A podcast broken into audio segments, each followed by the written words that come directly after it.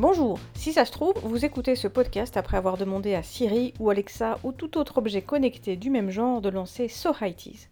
Et ouais, en 2019, donner un ordre à un objet, fut-il une petite enceinte posée sur la table basse du salon, c'est tout à fait naturel.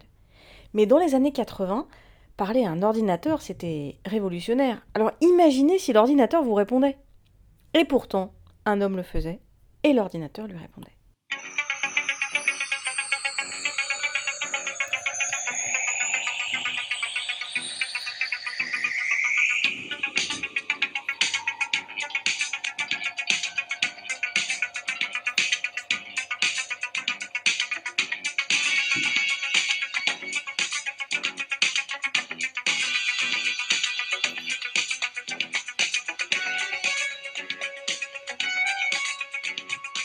Vous avez reconnu? Mais oui, c'est le générique de K2000, une série télé américaine. L'homme s'appelait Michael Knight. Ouais, dans la série, on disait Michael Knight. Et l'ordinateur, c'est Kit. En fait, c'était une voiture, une Pontiac, un peu améliorée, une Pontiac noire qui servait de monture à ce chevalier des temps modernes. Michael Knight, ancien flic déclaré mort après une fusillade, œuvrait pour une fondation privée afin de répandre la justice aux États-Unis. K2000 est né de l'imagination du scénariste de L'homme qui tombait à pic et Magnum, Glenn Larson. La série K2000 a fait la gloire de NBC, la chaîne américaine, entre 82 et 86. En France, elle a été diffusée et multi-rediffusée sur la 5 de Berlusconi jusqu'à la mort de la chaîne en 1992. Ah, puis K2000 avait son héros, le chevalier donc, David Asloff, qui jouait Michael Knight, Michael Chevalier, un grand brun aux yeux bleus, sourire colgate et chemise ouverte sur une petite toison brune. Et puis il faut parler de sa crinière aussi, hein. question capillaire dans les années 80, Asloff c'était mythique. Oui, c'est vrai qu'un jour il faudra qu'on parle de la coupe mulet de MacGyver. Revenons à K2000. Euh, la série a été brutalement interrompue en 1986 pour euh, des raisons financières. Il faut dire qu'il devait péter un pas mal de Pontiac.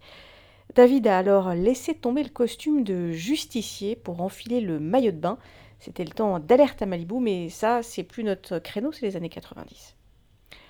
À l'époque, il faut bien le dire, ma petite sœur et moi, on n'était pas particulièrement fans de petites voitures. Bon, on devait bien avoir un garage et quelques majorettes dans un coin de la chambre, mais sans plus.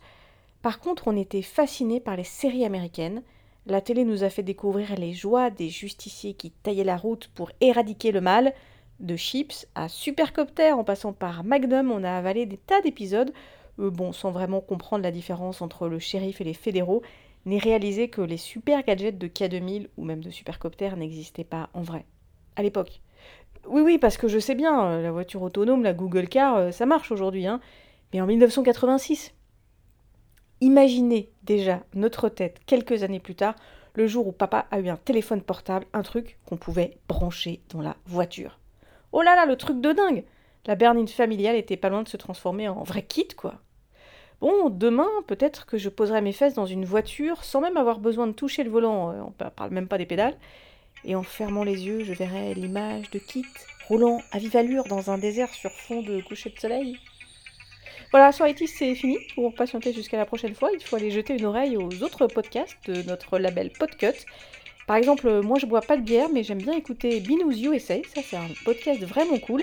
Et puis pour euh, s'aérer la tête, et eh ben, micro dehors, c'est ce qu'il vous faut. À bientôt!